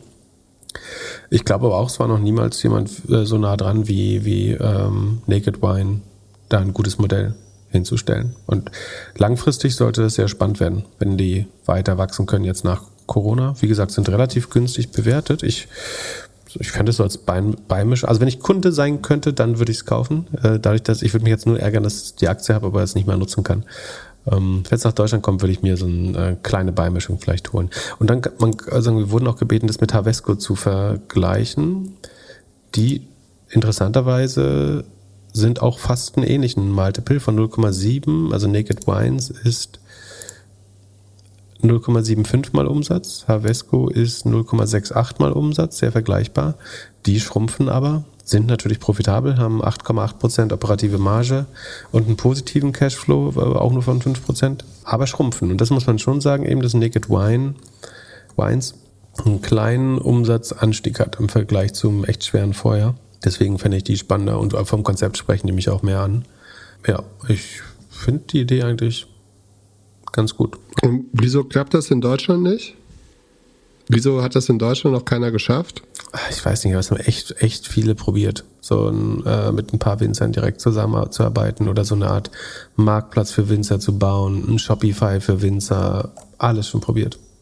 Ich finde es auch jedes Mal schlüssig, aber äh, scheitert größtenteils auch an der, sagen, an dem äh, Beitrag Es gibt halt ein paar Winzer, die so D2C machen, also die dann irgendwie zumindest ab zwölf Flaschen oder so dann auch selber verschicken. Ähm, die haben dann auch eine deutlich höhere Marge, glaube ich. Ähm, aber am Ende wollen sie, glaube ich, auch Berechenbarkeit und sicher gehen, dass, dass sie den Wein 100% loswerden. Ähm, anscheinend. Und das ist, glaube ich, ja, das ist ja der, deswegen ist dieser Subscription oder dieser Angel Club so wichtig, weil du halt relativ sicher sagen kannst, wir haben so und so viel Budget dieses Jahr, um euch diese Charge Wein oder die Ernte dieses Jahres sozusagen so, also sie geben ihnen in Anführungsstrichen Daten, das heißt auf Deutsch, sie sagen, den äh, Chardonnay bitte trocken ab, äh, ausbauen und den, keine Ahnung, Regent könnt ihr vielleicht sogar ein bisschen ähm, halbtrocken ausbauen oder so. Also, oder der muss ins Fass und der nicht. Ähm, also bestimmen vielleicht so ein bisschen mit oder supporten, dass die richtigen Mengen produziert werden und die richtigen Arten. Ähm, die Re Rebsorten kann man natürlich nicht über, über, über Nacht ändern, aber, ähm, aber sie können letztlich sehr gut vorhersagen, wie viel Wein sie abnehmen werden und relativ hohe Garantien dafür geben, beziehungsweise die Produktion im Voraus äh, ab, abkaufen oder sichern. Und vielleicht ist das dann genau der Trick, äh, um es doch hinzubekommen mit, mit den äh, Winzern. Für alle, die jetzt die Vögel im Hintergrund hören, Pip wollte das Fenster nicht zumachen. Das ist ja so ein besonders Agro-Vogel gerade gewesen. Er geht gleich wieder. Oder die Vögelin. Meinst du, dieses Modell Subscription könnte sich auch für andere Branchen durchsetzen oder für andere, andere Verticals? Ich habe gerade überlegt, ob es nicht im Supermarkt auch äh, in dem Segment Sinn machen würde. Also wir haben so eine Biokiste, da zahlen wir jede Woche, jeden Monat, das ist ja eigentlich auch eine Subscription schon. Ähm, ja, dass man da, dass der Kunde dort einfach Geld sparen kann. Also Wein finde ich total schlüssig. So irgendwie sechs Flaschen im Monat kaufst du vielleicht sowieso, eventuell, wenn ich kannst ja mal welche verschenken. Können auch 24 sein, je nachdem. Je nachdem, äh, wie viele Freunde man hat äh, oder wie viel man verschenken möchte. Dann ähm, die Biokiste, ja, äh, hatte ich, hatten wir äh, auch mal im Haushalt. Ähm, das, ja, ich finde einerseits, also bei Wein finde ich die Überraschung total gut. Bei Biokiste ähm, dann irgendwie 14 rote Beeten zu bekommen, äh, aber keine Zwiebeln oder so. Ähm, kompliziert. Aber doch prinzipiell glaube ich schon daran. Äh, kann man auch machen. Ja. Und ich finde es äh, gut, so, auch so ein bisschen zu verstehen, was gerade überhaupt regional und saisonal ähm, angesagt ist, wenn man das so, so ein bisschen abstimmt. Dann haben wir eine Frage über Fundamentals in SaaS-Firmen bekommen. Die musst du vorlesen, weil ich verstehe die Hälfte der Fundamentals nicht.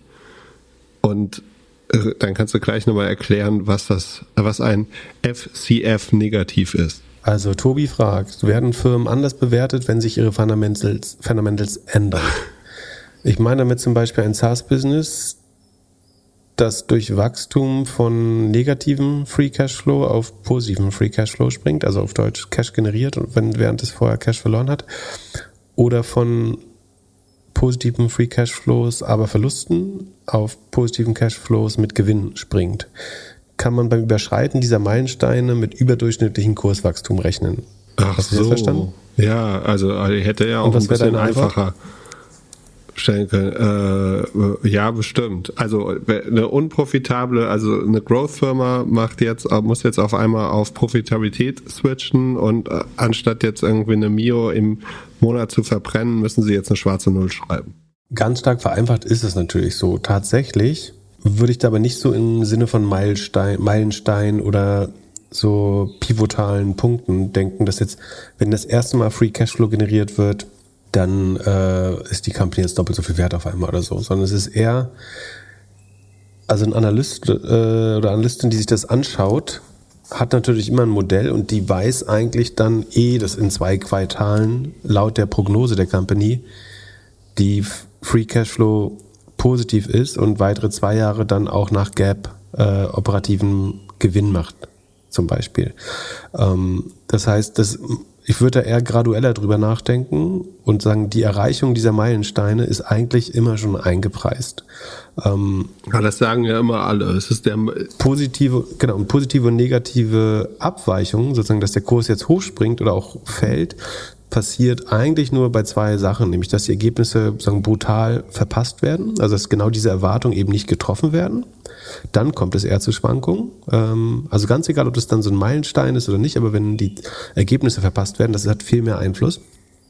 Und ähm, wenn sagen, die Spezialfälle sind natürlich vor allen Dingen, dass sich das, das antizipierte Wachstum oder die Marge, mit der man rechnet, also dass sich das Wachstum beschleunigt zum Beispiel, oder dass sich die Marge verbessert äh, oder der Operating Leverage nochmal stärker wird. Also das bewegt die Kurse viel mehr, als ob man jetzt eine bestimmte Schwelle überschreitet. Also es hat natürlich rein, ähm, so, ich glaube von der Berichterstattung hat das ein bisschen äh, einen Effekt und von der ähm, Rezeption durch die, sagen vielleicht Retail-Investoren, die einfach nur schauen, also die, es gibt natürlich Investoren, die prinzipiell vermeiden, die zum Beispiel Cashflow negativ sind oder die keine Dividende zahlen oder die, kein, die noch nicht operativen Gewinn machen. Und für die spielt es vielleicht doch eine Rolle. Also ich würde gar nicht abstreiten, dass es den Effekt gibt. Aber es ist nicht so einfach, wie das diese Meilensteine jetzt äh, der Grund für große Kursschwankungen werden in der Regel. Das würde ich eher verneinen. Sie spielen bestimmt eine kleine Rolle.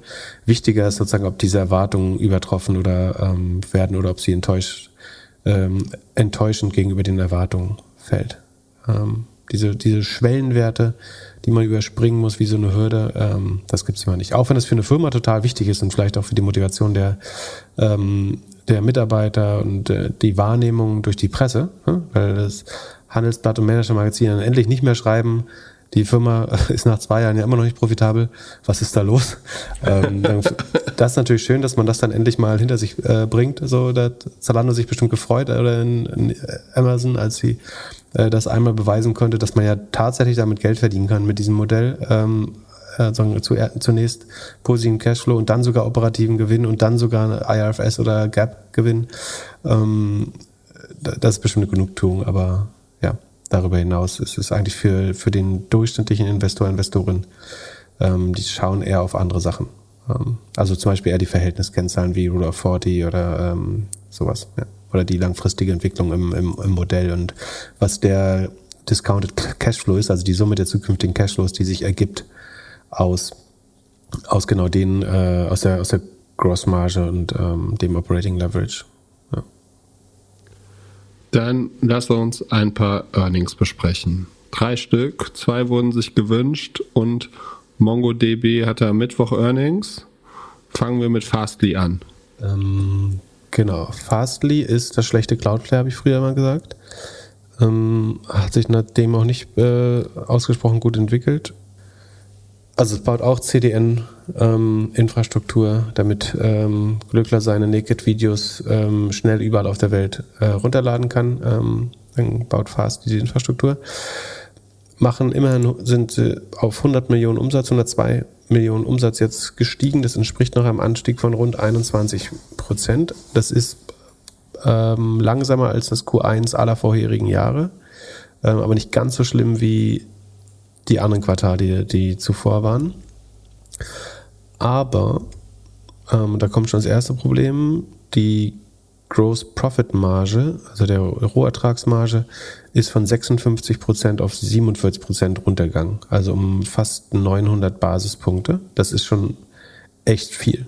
Ne? Und die Rohmarge ist insofern wichtig, weil das quasi nach der Leistungserstellung alles ist, womit die Firma noch arbeiten kann, um dann Marketing, Forschung, Gemeinkosten und so weiter zu bezahlen. So. Das, äh, die, das ist der, der erste Teil, der vom Kuchen weggeht. Und früher war eben 56 äh, Prozent mehr als die Hälfte davon vom Umsatz da. Und jetzt ist auf einmal weniger als die Hälfte des Umsatzes nur noch als Rohmarge verfügbar.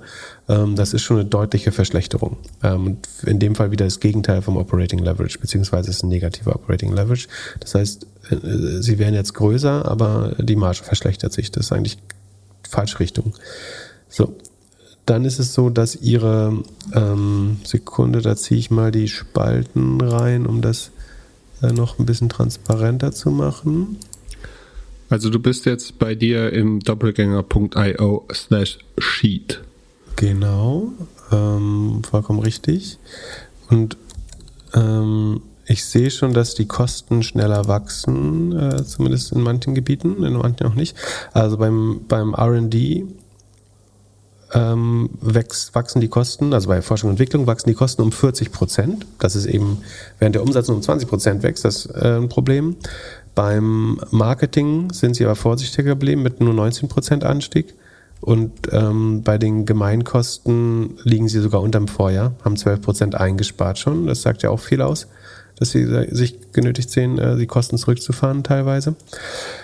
Und damit sind die Kosten langsamer gestiegen, also Gesamtkosten, Total OPEX, ähm, sind langsamer gestiegen als der Umsatz, aber weil sich die Rohmarge eben äh, verschlechtert hat, ähm, reicht selbst die Kostendisziplin nicht aus und die operative Marge hat sich weiter verschlechtert von 59 Prozent auf 61, minus 61,5 Prozent. So. Ähm, das heißt, bei 102 Millionen Umsatz machen sie 64 Millionen, 63 Millionen operativen Verlust. So. Da gibt es Szenarien, wo das okay ist, aber keins der Szenarien funktioniert, wenn man nur 20 Prozent wächst dabei. Ja, also sie machen ähm, an jedem Euro verlieren sie noch 60 Cent und wachsen aber nur 20. Und dann muss, wenn man jetzt wieder von diesen Modellen redet, da muss man die Excel-Tabelle ganz weit nach rechts außen weiterziehen, bis das irgendwann in einen positiven Bereich kommt. So, dann ist ja immer die Frage von diesem Gap äh, Operating Loss ist das jetzt wirklich Geld, was sie verlieren oder ist das nur rechnerisch, weil sie viele Aktien rausgeben? Und der Operating Cashflow ähm, ist tatsächlich nicht ganz so negativ. Da ist, die ist nur dieses Quartal nur minus 13 Prozent, aber das erste Quartal ist dann mal ein bisschen stärker. Ähm, über die letzten drei Quartale, äh, Entschuldigung, vier Quartale sind es 71 Millionen negativen Cashflow. Also man blutet schon auch noch ordentlich Geld. Sie haben aber auch noch irgendwie zwei Milliarden auf der Bank, wenn ich mich recht erinnere. Also es ist jetzt nicht so, dass die an die Wand fahren kurzfristig, aber sie sind auch Cashflow negativ und zusätzlich hauen sie halt 5% neue Shares raus äh, jedes Jahr äh, als Stock-Based Compensation. Die allein ist eben 40 Mil Millionen, das entspricht ungefähr 30 Prozent der, der OPEX, die ähm, Share-Based Compensation sind. Das ist mal so der gängige Höchstwert.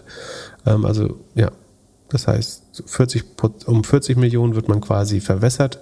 Ähm, der sonstige Verlust sind irgendwo zwischen 13 und 20 äh, Millionen.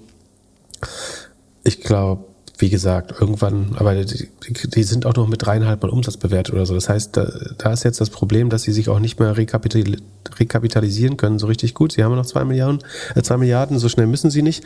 Aber, oder ich glaube, die flüssigen Mittel sind 700 Millionen. Damit kommen sie noch lange aus. Aber mit 20% Wachstum und so hohen Kosten ähm, super schwer. Ähm, find, fand ich nie gut, finde ich jetzt, jetzt wird es sozusagen noch schwerer, weil sie nicht mehr günstig Geld bekommen. Man muss aber verstehen, das kann früher alles Sinn gemacht haben, als das Geld so billig war. Also was heißt, dass Geld billig war? Hätte ich dir jetzt vor einem halben Jahr gesagt, Fastly kann mit 100 Millionen Marketing 10 Millionen neues ARA gewinnen. Ist das ein guter Deal? Hätte ich gesagt, ja, wahrscheinlich schon. Sonst hättest du mich ja jetzt nicht gefragt. Genau, intuitiv würde man sagen, ist ja richtig dumm. 100 Millionen ausgeben für 10 Millionen äh, neues ARA, da muss ja 10 Jahre warten. Sozusagen die Payback-Period wäre äh, 10. Die Magic Number wäre 0,1, das ist eigentlich desaströs. Aber wenn dieses ARA mit 100 mal Sales teilweise bewertet wird, dann ist das halt eine Milliarde neue Bewertung. Wenn ich mit 100 Millionen Ausgaben eine Milliarde Market Cap kaufen kann und eventuell die Shareholder nur ein Prozent diluted werden dadurch, dann habe ich durchaus ein Incentive, Vollgas zu fahren. Das haben einige Firmen auch gemacht. Ähm, aber wenn dann eben die Bewertungen äh, runterknallen, dann äh, irgendwie so ein, äh, Shit hits the fan, dann wird es deutlich schwerer, äh, so weiterzumachen. Und Fastly war jetzt nie in, der, in dem Bereich, wo sie so hoch bewertet waren. Aber ja, jetzt, wo sie nur noch dreieinhalb Mal Umsatzwert sind, und das wären dann ja eigentlich nur, sie sind, also Runrate ist 400, dann müssten sie so anderthalb Milliarden. Ja, anderthalb Milliarden. Sekunde, ich schaue sich jetzt nochmal nach, bevor ich Quatsche Zahlen erzähle. 1,526 Milliarden, genau. Also das sind sie wert denke, die sollten sich eher schlecht entwickeln. Gefahr ist bei 1,5 Milliarden immer. Warum? Ich würde jetzt wahrscheinlich nicht mehr dagegen wetten. Äh, ich hätte damals dagegen wettet, das hätte sehr gut geklappt. Die haben, äh, die waren mal bei äh, am Höhepunkt über 100 sind jetzt noch 12 wert, also haben fast 90 Prozent verloren. Ähm, inzwischen ist dann immer die Gefahr, wenn die nur noch anderthalb Milliarden wert sind, dass doch nochmal jemand äh, kauft. Ähm, würde ich als dann gehen sie halt wieder 20, 30 Prozent hoch. Und das Messer muss man auch nicht, oder das Schwert muss man sich nicht über den Kopf hängen, äh, dass da noch eine Übernahme kommt. Deswegen sind die wahrscheinlich schon relativ weit am, am Boden, würde ich vermuten. Und dann das weitere Abwärtspotenzial ist jetzt irgendwann dann doch begrenzt. Was nicht heißt, dass es nicht runtergehen kann, aber irgendwann ist dann die Das ist dann fast, wo, wo ein ähm, Hedgefund-Manager auch schon wieder die gegenteilige Wette äh, eingehen könnte und sagt, die sind jetzt so verprügelt, dass die Chance, dass irgendein überraschendes Event kommt wie eine Übernahme oder so, ähm, höher ist als die Wahrscheinlichkeit, dass sie nochmal die Hälfte verlieren. Könnte ich mir vorstellen. Deswegen würde ich jetzt nicht mehr dagegen wetten. Ansonsten halte ich es ja für eine richtig scheiß Company, ehrlich gesagt. Also, also nicht richtig scheiße, sondern es funktioniert einfach nicht gut. Das Produkt ist, glaube ich, äh, wird viel genutzt tatsächlich auch. Also es ist äh, einer der größten Konkurrenten von Cloudflare. Aber es funktioniert halt finanziell meiner Meinung nach nicht. Ähm, und die werden, Sekunde, werden die immerhin Cashflow profitabel werden. Also mit ein bisschen Kostendisziplin und wenn sie das Wachstum nochmal ein bisschen hochziehen, dann werden sie immerhin Cashflow profitabel. Aber wie gesagt, du wirst hier schon noch ordentlich ähm, verwässert. Ähm, neue Aktien im Wert von letzte vier Quartale allein 150 Millionen. Also ja, bei einer Bewertung, Marktkapitalisierung von 1,5 Milliarden, kannst du ja ausrechnen, was das heißt, wenn jemand äh, ständig neue Aktien für 150 Millionen im Jahr ausgibt. Ähm, dann ist die Verwässerung über 5%, logischerweise sogar. Von daher verändert sich da mein, meine Einschätzung zu, zu Fasti nicht so. Und dann hat er sich, ähm, Sekunde, hier steht in der Frage, Shark, drei Fragen. Fastly, Qualis an. Qualis gucken ist ein Security-Unternehmen, das äh, machen wir heute nicht. Was ist die dritte Frage? Habt ihr mal über eine Art Doppelgänger Academy nachgedacht? Ähm, wir überlegen auf jeden Fall nochmal so ein, so ein Basics-Format zu machen, äh, dass wir noch so einfache Fragen oder Grundlagen nochmal besser behandeln. Ähm, gegebenenfalls auch visuell, das schauen wir dann, ob es das wieder gibt. Frage an Pip, wie viele Stunden Research brauchst du ungefähr, um ein echtes Bild über eine Aktie, ein Unternehmen zu bekommen? Um ein echtes Bild über eine Aktie, Unternehmen zu bekommen, brauche ich zwei, drei Jahre eigentlich. Also, ums, also wenn ich das Unternehmen Kaufst kenne, du am Anfang oder am Ende von dem Research? Oder immer zwischendurch? Hä, verstehe ich nicht. Ja, wann kaufst du die Aktien? Nach zwei Jahren oder am Anfang und dann befasst du dich? Achso, ich kaufe die dann schon mal. Ich kaufe die schon mal früher. Aber oft verstehe ich dann erst nach zwei Jahren, wie es funktioniert. Nein, aber ähm, also wenn ich das Unternehmen grundlegend kenne, verstehe ich, um jetzt zum Beispiel ein Unternehmen, was ich noch nicht vorbereitet habe. Achso, da muss ich übrigens, ah, siehst du, äh, sehr guter Punkt. Da muss ich nämlich noch richtig stellen. Da haben sich viele Hörer und Hörerinnen auch zu Recht beschwert, dass ich bei Digital Turbine, nee, bei Apps, doch Digital Turbine ist das, ähm, einen Fehler gemacht habe. Und zwar habe ich da gesagt, dass der Umsatz geschrumpft ist. Das stimmt auch. ähm, das liegt aber unter anderem daran, dass sie ihr Accounting verändert haben. Und zwar machen die viel so Revenue Share Deals, also dass der Publisher oder Hersteller äh, der Handys, also die installieren, machen Pre-Installs auf Handys oder ähm, teilen sich Werbeeinnahmen für Apps mit Publishern und sie sind jetzt dazu umgestiegen, dass sie den Revenue Share nicht mehr über ihre eigenen Bücher laufen lassen. Also sie sagen, wir verbuchen nur das Geld, ähm, was wir wirklich kriegen und berechnen darauf die Grossmarge, statt zu sagen wie vorher, dass wir lassen das alles über unsere Bücher laufen, dann zahlen wir den Revenue Share aus, das sind Cost of Goods und dann haben wir noch unsere eigenen Cost of Goods. Ähm, deswegen ist die Rohmarge jetzt auch hochgegangen von ja, von 41 auf 68. Das hat auch wieder mit der Übernahme zu tun von Fiverr. Sondern so, so weit ist sie gar nicht hochgegangen. Naja, aber im Vergleich zum Vorquartal ist sie zum Beispiel von 27 Prozent auf 48 Prozent hochgegangen. Ähm, was dazu passt, dass man die Hälfte oder 45 Prozent äh, Revenue Share dann nicht mehr über die eigenen Bücher laufen lässt. So oder so stimmt aber, dass der Gross Profit, nämlich was übrig bleibt, und da bleibe ich auch bei meiner Einschätzung, ähm, geschrumpft ist. Das ist teilweise saisonal, weil das Q4 bei denen äh, nicht das Weihnachtsquartal ist. Ähm, aber das, dass die jetzt dynamisch wachsen, finde ich trotzdem nicht. Deswegen bleibe ich bei meiner Einschätzung. Richtig ist aber, dass ich ähm, nicht sagen, den, den Grund, ich habe ja vermutet, dass es irgendeinen Grund gibt, warum das jetzt sich halbiert und jetzt kennen wir den Grund dank unserer Hörer, die aufgepasst haben. So. Zurück zur Frage. Um eine Firma grundlegend zu verstehen, baue ich hier mein Cheat. Das dauert irgendwie zwischen 30 und 45 Minuten, wenn ich zwei Jahre äh, nur voll mache. Ähm, da, dabei fällt mir eigentlich schon, also die Auffälligkeiten, über die ich dann spreche, die fallen mir eigentlich beim Bearbeiten dieses Sheets schon, schon ganz gut auf und die Schlüsse daraus zu ziehen. Ähm, um dann Saisonalität oder sowas auch wirklich vollends zu verstehen, brauche ich dann manchmal doch schon ein bisschen länger. Und so, so richtig gut äh, versteht man es eigentlich auch nur, wenn man die Earnings Calls und sowas verfolgt, was ich ehrlich gesagt nicht bei allen Aktien oder bei den wenigsten Aktien schaffe, einfach weil das nicht mein, mein Hauptberuf ist. So, dann müsste ich was an meinem Leben verändern, dann könnte ich mehr Earnings Calls mir anhören äh, oder nachlesen. Ähm, dann könnte ich das noch besser, aber ja, also ich würde sagen, so eine Stunde reicht, um einen oberflächlichen Eindruck äh, zu bekommen. Aber das heißt dann zum Beispiel, ich kenne dann jetzt von einem Fastly nicht jedes Produkt so. Ich weiß, dass die sagen, CDN machen und sagen, Auslieferung von, von Daten. Aber ob die jetzt sowas wie einen Cloudflare Worker haben oder nicht, das weiß ich dann äh, natürlich noch nicht. Also die, ich schaue dann manchmal sehr aus der Zahlenbrille raus und ähm, kann ich das gesamte Produktportfolio der Firma ähm, überschauen. Aber die, die meisten Leute, die Procter Gamble haben, kennen auch nicht jede einzelne Procter Gamble Marke, äh, würde ich behaupten. Deswegen die, die, sagen, die wertbildenden Bestandteile, die kenne ich meistens dann schon halbwegs. Ja. Dann lass uns zum letzten Earnings gehen. MongoDB Datenbankmanagementsystem seit November 2021 halbiert, aber jetzt die letzten fünf Tage plus 25 Prozent fast hat zweimal so Sprünge gemacht. Einmal nach Earnings und jetzt nochmal. Was ist da los? Ähm, ja, genau, also relativ stark, so 50 Prozent nur verlieren äh, für ein Unternehmen, was relativ stark bewertet war vorher, ist gar nicht so schlecht, äh, muss man schon sagen. Ähm, wie du sagst, äh, ähm, ist eigentlich äh, eine der beliebtesten Datenbanken, würde ich sagen. Also es ist eine NoSQL-Datenbank.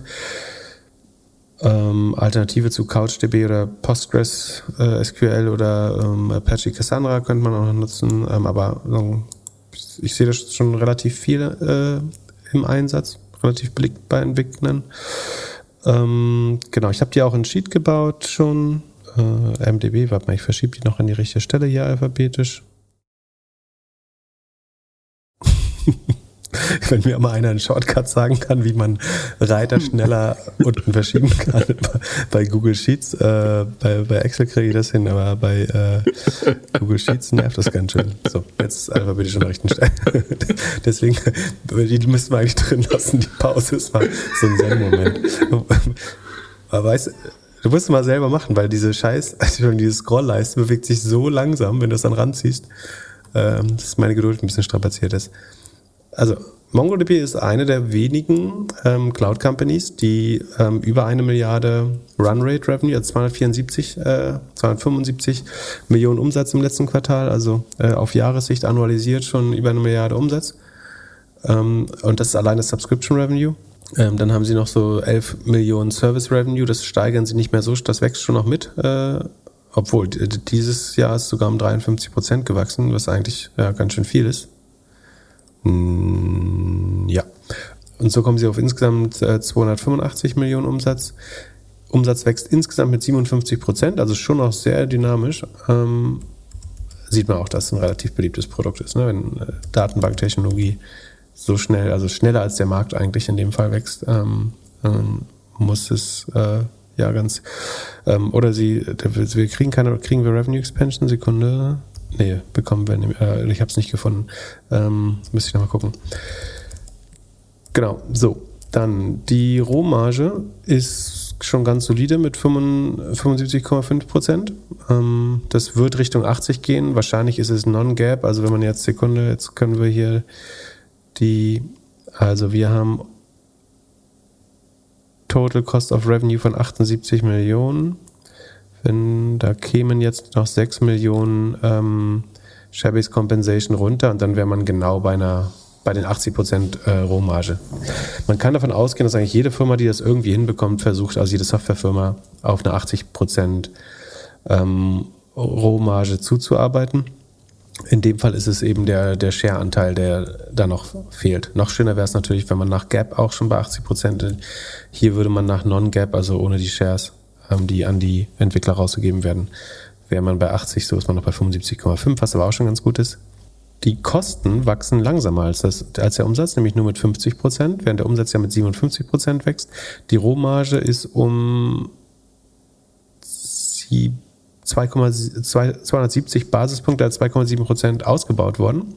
Das heißt, die weitet sich aus mit mehr Umsatz und die Kosten wachsen langsamer. Ähm, das heißt, schöne Operating Leverage, äh, also es funktioniert mit mehr Scale, wird die Firma effizienter, während die, der operative Verlust nach Gap noch minus 35 Prozent im Vorjahr war, ist er jetzt nur noch minus 27,7. Das heißt, man verliert weniger. Und der Cashflow ist sogar schon positiv, sogar sowohl Free Cashflow als auch Operating Cashflow ist so zwischen 3 und 4 Prozent äh, des Umsatzes bleibt in diesem Quartal hängen, auch auf, auf vier Monate, also wenn Last 12 Months, äh, LTM, wenn man die letzten vier Quartale anschaut, ähm, ist man auch bei einem positiven Wert. So, das heißt, die Firma ist Cashflow positiv, das ist gut, das heißt, die wird es wahrscheinlich länger geben. Diese äh, rechnerische Verlust, äh, also dass die Operating Marge schon noch minus äh, rund 28 Prozent ist, die liegt dann immer typischerweise eben entweder an der Aktivierung von Software, aber hier vor allen Dingen wieder an Share-Based Compensation. Die sind nämlich wieder genau 30 Prozent der operativen Kosten, werden nochmal in Aktien rausgegeben. Das ist halt genau das, was dann zwischen GAAP und Non-GAAP-Ergebnis oder Free Cashflow fehlt.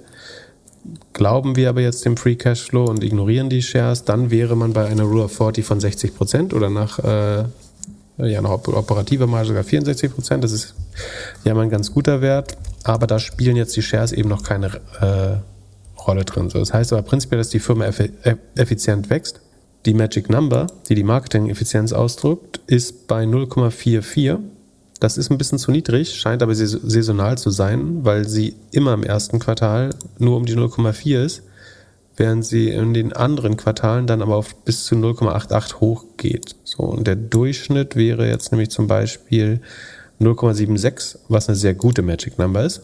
Ähm, das heißt, das ist nur quartalsweise schwanken, das sieht gut aus. Ähm, Marketingquote relativ niedrig mit nur 35 Prozent. Hm, also eigentlich sieht das alles gut aus. Ich würde vermuten, dass ob des hohen Wachstums und dass sie zumindest Cashflow positiv sind, sie dann auch entsprechend teuer sind. Also schon noch ein zweistelliges Sales Multiple haben, sind 20 Milliarden wert und das ist bei einer Milliarde Umsatz dann eben ja ähm, genau 20 mal, obwohl 285 Millionen Umsatz machen sie ja schon, also sind eher 16 mal der 2023er ähm, Umsatz. Nee, wobei der steigt dann wieder noch ein bisschen mehr. Also der 2022er Umsatz äh, 16 Mal. Mm, ja, ist, glaube ich, ein gutes Unternehmen. Muss man natürlich darauf achten. Das Wachstum beschleunigt sich, muss man auch nochmal sagen. Das ist auch wichtig. Also äh, das war in den letzten zwölf Quartalen oder letzten acht Quartalen nicht so hoch wie jetzt. Ähm, Subscription Revenue, das liegt schön zu. Das wird jetzt wahrscheinlich nicht ewig so sein, aber wenn, wenn das so bleibt, ähm, wachsen die schon sehr effizient, aber sind auch halt nicht alles andere als günstig. Von daher es nötigt sich jetzt nicht auf der einzusteigen, so, aber in den Top 20 der äh, SaaS-Stocks, die es gerade gibt, wäre wär es, glaube ich, drin. Ähm, auch wenn Bewertung halt schon relativ fair ist oder ähm, wenn du jetzt ein Discounted Cashflow-Modell machen würdest, dann würde jetzt nicht viel übrig bleiben und du würdest wahrscheinlich auf einen niedrigen Unternehmenswert sogar rauskommen. Ähm, aber du weißt ja nicht, was da sozusagen noch noch kommen kann an zusätzlichem äh, TAM oder Markt. Achso, und das Einzige, was so ein bisschen trübt eigentlich, ist, dass die, die großen Kunden mit mehr als 100.000 Umsatz, die wachsen definitiv noch, aber wachsen langsamer dieses ähm, und ich muss mal gucken, ob ich eine Präsentation finde, wo ich auch die Revenue Expansion finde. Aber ich würde vermuten, die geht runter, weil die Anzahl der großen Kunden nicht mehr so schnell wächst wie vorher. Die kleinen Kunden haben sie so viele hinzugefügt wie noch nie, nein, aber nicht, nicht wie noch nie, aber schon sehr, sehr viele. Also bleibt das Kundenwachstum in absoluten Zahlen sehr hoch. Ähm, bei den großen Kunden ist es im Vorquartal bei 106 gewesen, jetzt aber bei 72. Das kann natürlich auch wieder, ja, das könnte schon auch wieder Saisonalität sein. Nee, das sieht sogar, ah, das sieht aus wie Saisonalität. Nehme ich zurück. Äh, ist kein, trübt das, kann kein Wässerchen trüben. Hier, ähm, eigentlich sieht das gut aus. Ist nur teuer. Muss man sich leisten wollen, aber die Zahlen sehen gut aus. Also der übliche Kritikpunkt wird die hohe Share-Based Compensation sein. Aber also, wenn man das nicht mag, dann darf man sich halt, dann muss man sich irgendwie 40 Jahre alte ähm, Softwarefirmen angucken oder so. Ähm, dann ist das irgendwann weg später. Aber das ist nun mal so bei schnell wachsenden Firmen. Und im Zweifel möchtest du lieber mit Aktien äh, als mit Geld verwässert werden. Gerade das Geld festzuhalten ist ja im Zweifel gar nicht so doof. Pip, vielen Dank. Ich freue mich auf die nächste Aufnahme. Machst du Freitag wieder dein, äh, dein äh, Mittags-, dein Frühshoppen da? Ah, ich glaube noch nicht. Also Bewerbungen für Mittag mit Malte gehen rein per DMs. Es gab jetzt schon Leute, die aus Wien anreisen würden, um dieses Happening mitzuerleben. Was? Ich glaube allerdings, ich werde es, wir werden es bi-weekly machen. ist dann doch zu anstrengend jeden Freitag. Ja. Aber äh, ich, es gab auch Hörer, die gesagt haben, du warst äh, gut drauf letztes Mal. Ich war auf jeden Fall gut drauf. Das kann man so äh, zusammenfassen. Also, wenn ihr die Folge noch nicht gehört habt, geht zurück. Folge vom, vom Samstag. Schöne Woche, bleibt gesund. Genau. An, ansonsten ist hier Trello noch relativ leer. Also sagen, wir können ja darauf äh, setzen, dass Elon Musk auf jeden Fall noch zwei, drei News bringen wird. Äh, dass wir, wir hatten keine Layoffs diese Woche. War Sekunde. Doch, äh, Superhuman hat 25% rausgeworfen. 25. Und was gab's noch? Es gab noch irgendwas. Was Kazoo. Bird. 23 Prozent. Das war wahrscheinlich auch wieder nur das, in Anführungsstrichen, nur das Management. Eieiei. Ja, Superhuman, krass. Okay, also ein paar, ein paar News kriegen wir leider wahrscheinlich wieder rein. Ansonsten freuen wir uns äh, über so gute Fragen, wie wir diesmal. Achso, K- Clubhouse hat die Strategie geändert. Hat auch ein paar Leute rausgeworfen. Also, bis Mittwoch. Peace. Ciao, ciao. Bis Mittwoch. Also bis Samstag. bis Samstag. Peace.